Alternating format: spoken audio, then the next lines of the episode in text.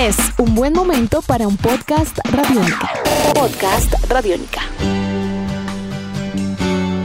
Bienvenidos a esta nueva edición de Podcast Rock and Roll Radio, producto de Radiónica, desarrollado por el señor Andrés Durán, arroba Andrés Durán Rock, y quien les habla, Héctor Mora, arroba Mora Rock and Roll, bajo la producción de Juan Jaramillo, Jairo Rocha y la captura sonora de Gabriel Medellín. Para nadie es un secreto que la pandemia de COVID-19 desatada en el planeta Tierra en el 2020 trastornó toda actividad humana en general. En el mundo de la música fueron miles de artistas los que se vieron obligados no solo a cesar en sus programaciones, sino también a enfrentar las consecuencias económicas, impactos de mercadeo y el paso de la vida misma durante este tiempo. Es así como poco a poco los tours de despedida y el paso de los meses inactivos han motivado reflexiones y planteamientos para algunas carreras musicales que se enfrentan al paso del tiempo, a los quebrantos de salud y en consecuencia a tener que despedirse de los escenarios de pronto antes de lo planeado. Tal es el caso de dos grandes nombres en la historia de la música rock, como pueden ser en este momento el gran músico y guitarrista británico Peter Frampton y la agrupación de rock clásico holandesa de los años 60 Golden Earring. Ambos nombres y su respectiva trayectoria les ha hecho ser un referente clave en la historia del rock. El anuncio de lo que parece ser su cese total de actividades es una gran pérdida para la música en general. Así que hoy en Podcast Rock and Roll Radio, un adiós a Peter Frampton y Golden Earring, eso y mucho más para los próximos minutos. Andrés, muy buenas tardes. Un placer estar con usted el día de hoy, aunque con un tema un poco complejo, me atrevo a decir, porque nos pone a pensar muchísimo. El placer es mío, Héctor, y agradezco a todas las personas que hacen posibles este rock and roll radio. Y como usted bien lo dice, es de, reflexionar lo que está ocurriendo, porque el ser humano pues llega a su ocaso, digamos a los 70, 80, 90 años. Es eh, claro que el ser humano, ya sea contando con buena salud o con enfermedades, pues eh, llega a, jubilarse, por decir algo, y ese es el caso de hoy, eh, Héctor, con dos, digamos tres fechas muy importantes por eso queremos eh, dejar claro que este podcast está planeado con, digamos, una precisión, que son los 60 años de trabajo de Golden Earring, agrupación holandesa que comenzó en 1961 a hacer hard rock, rock pesado, pasaron por el progresivo, por la psicodelia, por el glam, pero son 60 años de una banda que anuncia su adiós el 5 de febrero del 2021. Por otro lado, tenemos al señor Peter Frampton, quien en el 2021 está cumpliendo 70 años de edad, lleva activo 55 años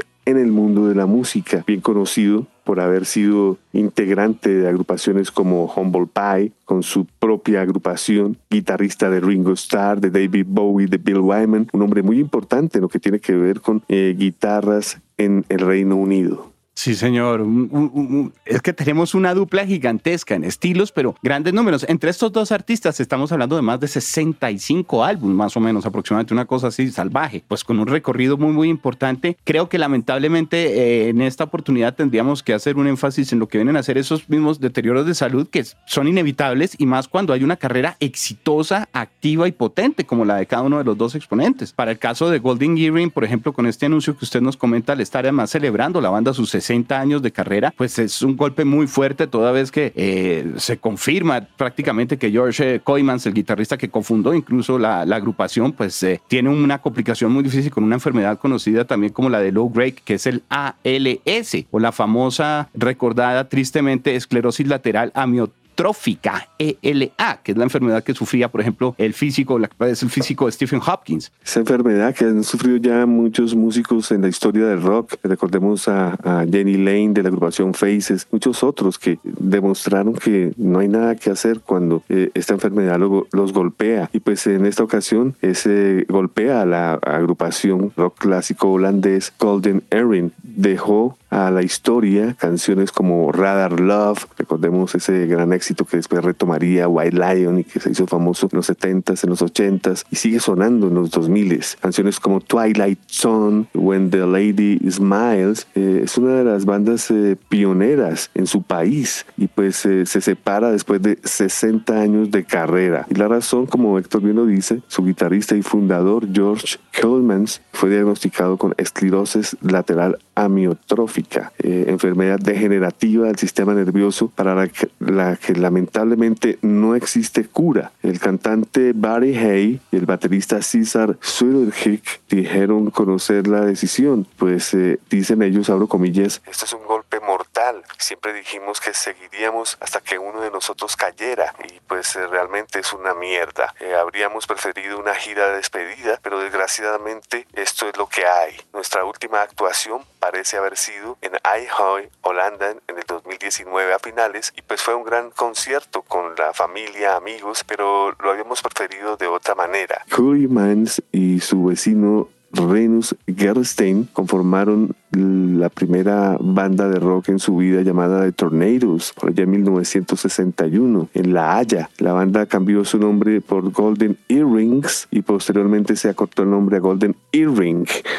Y pues eh, digamos que en este momento se incorporó como vocalista, mientras que Suberik lo hizo en 1970. Una banda muy popular en Europa, Héctor, en los Países Bajos, en Europa, éxito internacional. Pues finalmente llegó a Estados Unidos con Rather Love, que se publicó en 1974, que alcanzó el número 13 en los listados de la Billboard. Luego llegaría el Twilight Zone, escrito por eh, Mans. Eh, llegó este éxito en 1982, así que fíjense ustedes, son dos décadas cubriendo, son, estaba contando más de 28 discos en estudio, Héctor. Y si le sumamos los que son en vivo y demás, Andrés, estamos hablando de una agrupación con casi 35 producciones y realmente con una intensidad. Le confieso que hasta me sorprendió preparando el material para este podcast que estamos desarrollando. Me di cuenta que la producción era mucho más intensa de lo que habíamos pensado, porque además hay, hay lapsos cortos. Realmente son, a veces encontramos que hay discos que tienen de a dos años separado, tres años. Hay años en los que publicaron dos discos, tres discos. Se nota que hubo una actividad permanente por la banda a lo largo del tiempo. De pronto, en ya lo que sería la última década baja un poco lo que viene a ser en publicaciones, pero igual continúan y como usted bien dice, era un grupo que estaba tocando para celebrar sus 60 años.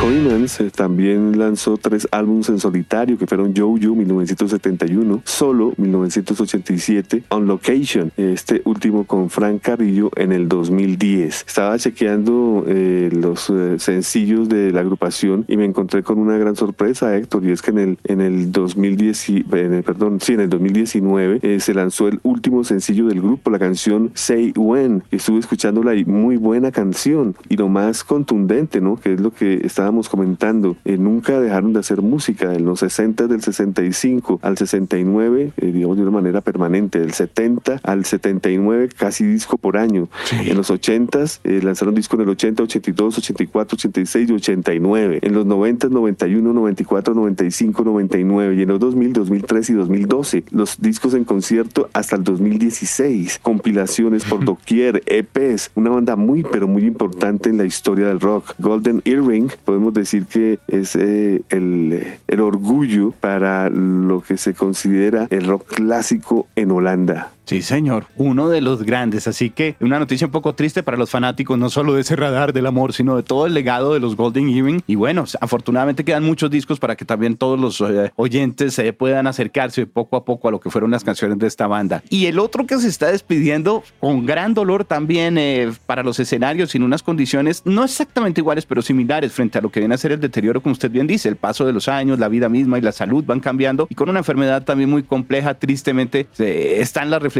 en este momento que todo plantea será un, reto fuerte para el señor Peter Frampton porque no sabemos si va a alcanzar a hacer su, su gira de despedida como tal o no. Es el otro grande del cual hay que comenzar a pedirse prácticamente ahora sin, sin decirlo, digamos, propiamente, porque estamos muy a la expectativa, me atrevo a pensar.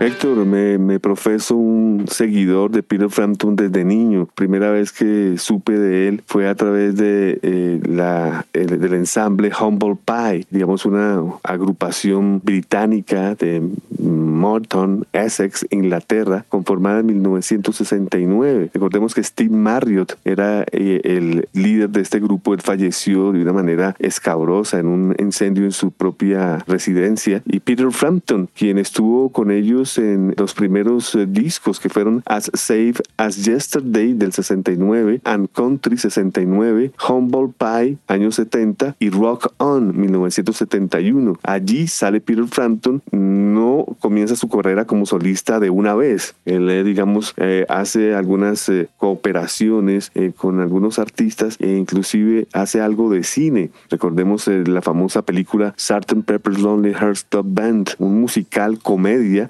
dirigido por Michael Schultz y pues donde se mostraba a los Bee Gees como la banda del, del Sargento Pimienta y acá Peter Frampton tenía nada más y nada menos que el papel de Billy Shears, quien era el líder de la banda del Club de los Corazones Solitarios, una banda que una banda sonora que llevó consigo a Sandy Farina, a Aerosmith, Alice Cooper, Erwin and Fire, Billy Preston. Eh, yo le comento que yo quedé impactado por la presencia de Peter Frampton, eh, su voz. Además, a mí me gustaban mucho los Beatles, entonces digamos que pues fue como eh, un remake para mí de, de algo de, de, la iconografía Beatles. Y pues él fue el que, el que me, me mostró cómo era esto, Peter Frampton. Luego, como lo digo, ya entré en su carrera como solista, discos como Wind of Change fue de los primeros que coleccioné, un disco que viene de 1972, Héctor, un disco bastante antiguo, donde aparece Ringo Starr, Billy Preston, Klaus Bormann, y es donde me doy cuenta pues de la importancia de este guitarrista y fui siguiendo año tras año su, colección musical, tuve el placer de verlo en concierto oh.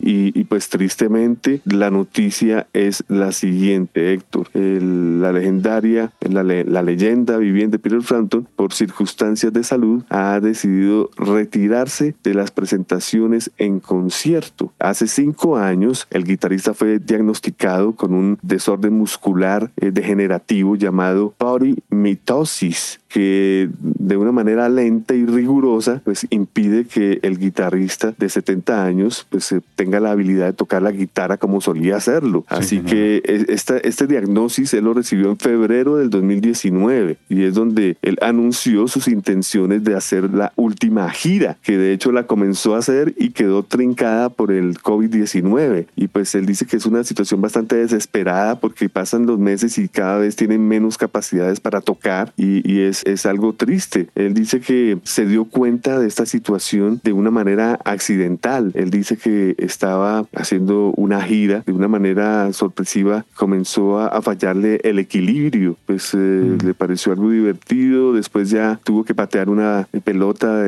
inflable en el escenario retornando hacia el público y se cayó de nuevo y pues eh, fue donde tuvo que ir al médico y fue diagnosticado con esta enfermedad. Es, mm. es bastante triste y pues eh, están ya, y como lo digo Héctor, ya eh, se llevaron a cabo algunas presentaciones y ya están reprogramadas otras, ¿no? Las últimas presentaciones se llevaron a cabo en noviembre el año 2019 y ya eh, se han reprogramado para lo que será el 2022. Una, digamos, una carrera lo permitió estar en agrupaciones tan importantes como la de David Bowie, ¿no? Recordemos que él fue eh, parte integral de, de, su banda en la gira de The Glass Spider al lado de Carlos Alomar. Aquí hay que tener presente también varias cosas. Como usted bien mencionaba, las complicaciones para sustentar el ejercicio en vivo fueron las que eh, poco a poco se fueron eh, presentando y, que le dieron finalmente, pues este, llevaron, perdóneme, a esta situación que estamos viendo el día de hoy. Frampton, de todas maneras, de los últimos conciertos que alcanzó a presentar, de esa gira que usted nos menciona, 2019, fue en San Francisco, de hecho en octubre, en territorio norteamericano, el Concord Pavilion. El,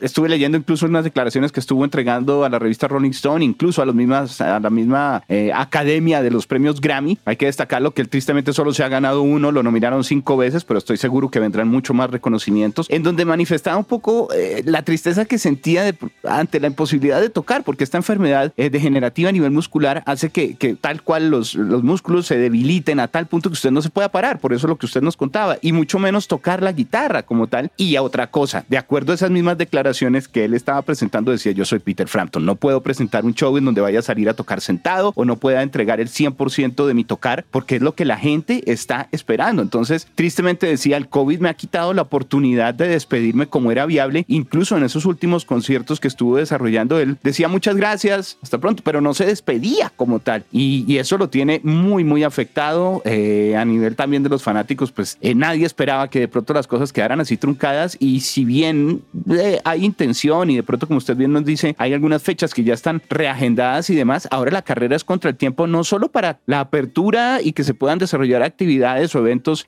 con participación masiva a nivel mundial para la música y demás, sino también que su salud aguante. Entonces es como si fuera una carrera contra, contra dos corredores terribles que vienen, uno la vida misma y el otro el COVID. Héctor, y por el 2019 fue cuando él estuvo invitado al al famoso Crossroads Festival, Eric Clapton, y hay que dejar claro que Peter Frampton era muy amigo de George Harrison. Él tocó como músico de sesión para discos como All Things Must Past. Eh, de hecho, en, la gira que estaba llevando a cabo en el 2019, tocaba canciones de él como solista y muchos covers. Había un cover, por ejemplo, Georgia on My Mind de Jorge Carmichael, dos canciones de Freddie King, una canción de Soundgarden, Black Hole Sun, un cover de Ida Cox, un cover de Ray Charles y cerraba con While My Guitar Empty Whips, que es la canción que tocó en el Crossroads Festival, donde pues es un momento fuerte porque eh, los dos enfermos, ¿no? Eric Clapton sumamente enfermo también de sus manos, de sus dedos y Peter Frampton también y hacen de las suyas pues de una manera sobrehumana. Es eh, clara que esta gira que estaba llevando a cabo en el 2019 estaba pues dejando a mucha gente triste, ¿no? Ya que es un músico muy querido que se programa constantemente en las emisoras de rock clásico, ya sea a manera de Humble Pie, a manera de él como solista y sus últimas producciones, Héctor, las quiero recomendar ya que son, como le dijera yo, con garra, con fuerza, no son discos eh, discretos. Digamos el Thank You Mr. Churchill del 2010 es un discazo. Hummingbird in a Box del 2014 también. En el 2019 lanzó un álbum llamado All Blues, como su nombre lo dice, solo de blues, y está por lanzar por estos días, ah, eh, primer trimestre del 2021, un álbum llamado Frampton Forgets the Worlds. O sea, a Frampton se le olvidan las letras, ya que es un álbum instrumental de covers, pero es espectacular. Ya tuve el placer de oírlo y que, que cierre de carrera musical la de Peter Frampton, porque uno pensaría que sería un toque a lo Eric Clapton Unplugged. No, no lo es, Héctor. Es eléctrico, eh, con la guitarra eh, eh, haciendo énfasis en lo que haría la voz del cantante. Entonces tiene que tocar el doble. así que, no sé, me parece que, Peter Frampton es, es, uno de estos grandes guitarristas y músicos que en, en América no son tan valorados como en Europa, al igual que Golden Earring. Sí, señor, qué buen punto. Y qué buen punto todo lo que usted menciona frente al valorar su música, su estilo, pero también ante lo que viene a ser la arremetida y la energía que presentan esos últimos discos. Y no podíamos esperar menos. Andrés, hay que destacar que el trabajo de 1976 de Frampton, que algunos dirán, no, pero fue hace mucho tiempo, lo que sucede es que ese Frampton Comes Alive sigue siendo una institución. Ese álbum es de lo más importante, digamos, en la historia del rock para los años 70. Ventas gigantescas las que tuvo también, es decir, fue un disco muy, muy bien recibido. Creo que son más de 12 millones de copias lo que vendió ese, ese trabajo, 12, 14 millones de copias. Y, con una energía impresionante. Es que uno escucha ese álbum y lo que hay ahí, la descarga de rock and roll y que a la hora la verdad se mantiene por casi toda su carrera, eh, no podría llevarnos a que viniera un final tranquilo. Y él lo sabe. Fíjese justamente que su preocupación es el no poder dar el 100% y que la gente no viera lo que esperan de un show de Frampton antes que el simple hecho de decir no puedo o sí puedo tocar. Y en ese orden de ideas, creo que la participación que usted también nos reseñó ahorita, que es un momento, me atrevo a decir, mágico, especial, triste, también doloroso y con mucha luz, pero asimismo con una muestra de, de vida alrededor de la música al encontrar a Clapton y Frampton tocando eh, While My Guitar Gently Whips en ese Crossroads 2019 es algo recomendado, es un momento histórico, es una canción hermosa, la interpretación de los dos la perfecta y terminan y en las cámaras se ve fácilmente el registro cerca de Frampton cuando voltea y mira a Clapton después de hacer todo el ejercicio que se nota que trataron y trataron y hablan, se cuentan la vida, los solos, cada uno está hablando con el otro y es un diálogo musical hermoso y al final Frampton simplemente mira a Clapton y le dice, fantastic, no más. Y,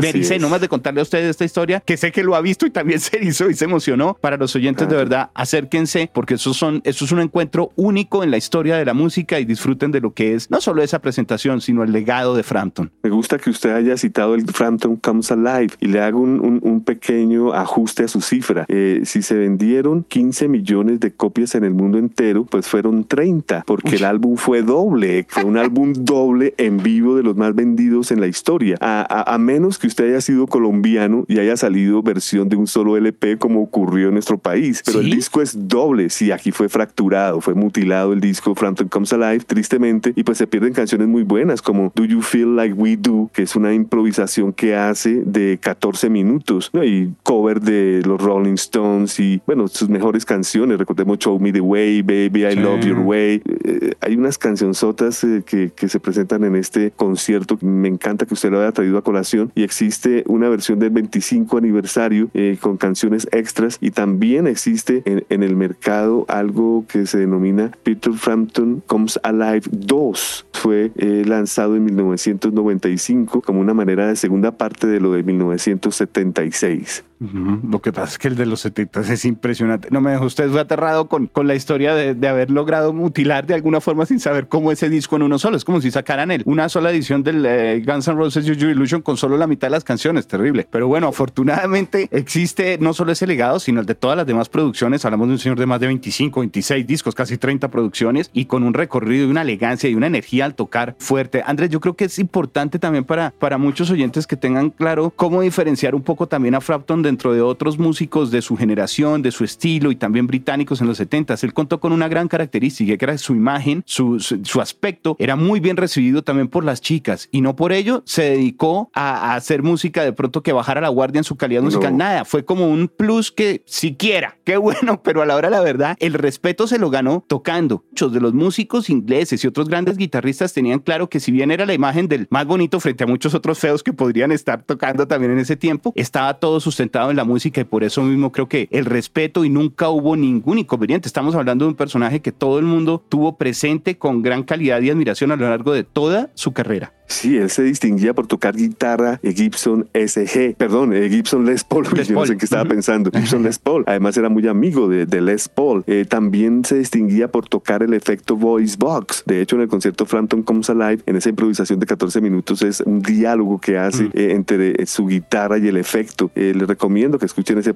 Frampton Comes Alive, ya que ya se puede escuchar completo y no recortado. Pero sí, él, él tenía connotaciones únicas, Héctor, tiene usted toda la razón. Él podía haberse dedicado a, la farándula y, o a canciones, eh, discos eh, románticos. Y no fue así. Él sí tuvo sus acercamientos al AOR, pero él siempre, digamos, eh, estuvo muy bien parado según los años y nunca dejó de lanzar muy buenos discos. Recuerdo que en 1994, cuando tuve el placer de trabajar en Sony Music aquí en Colombia, se lanzó el álbum Peter Frampton de 1994 y tuvimos la oportunidad de entrevistarlo y, y me encantó su manera de ser y hablamos mucho sobre lo que fue la gira que él hizo con David Bowie, que fue cuando también tuve el, chance de verlo, Héctor, pues le digo una cosa, eh, para echarse al hombro un concierto de David Bowie, tiene que ser usted un monstruo como guitarrista, y, él lo es. Y si usted mira en, YouTube, eh, la amistad que tenía Bowie con Frampton es, es bastante contundente. Ellos eh, eran de los que salían por las calles caminando juntos sin importarles que, el que dirán o lo que fuera, grandes amigos. Bueno, pues esa es la figura, Andrés, la música, el artista, el genio que estamos también destacando el día de hoy, poco dentro de lo que viene a ser este recorrido alrededor de noticias muy fuertes que nos indican el retiro de dos grandes artistas del mundo de la música, el caso del señor Peter Frampton, como mencionábamos al comienzo, la agrupación holandesa Gold.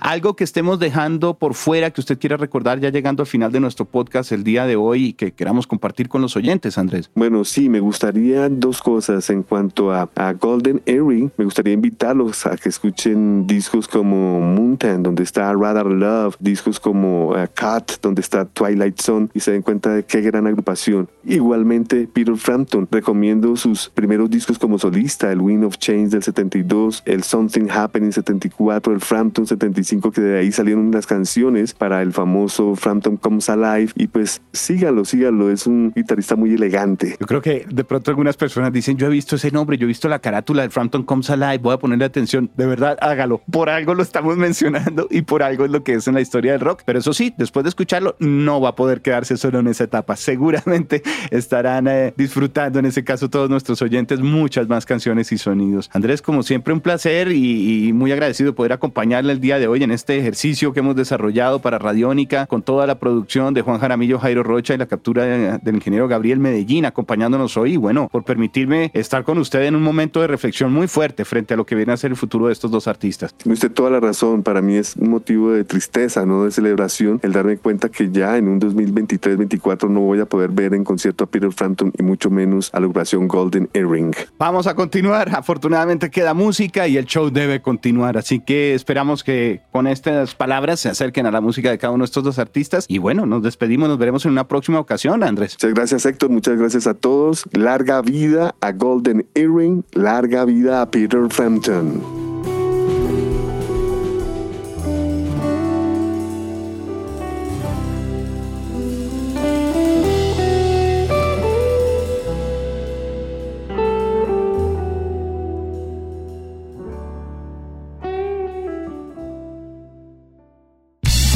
Nuestros podcasts están en radionica.rocks, en iTunes, en RTVC Play y en nuestra app Radionica para Android y iPhone. Podcast Radionica.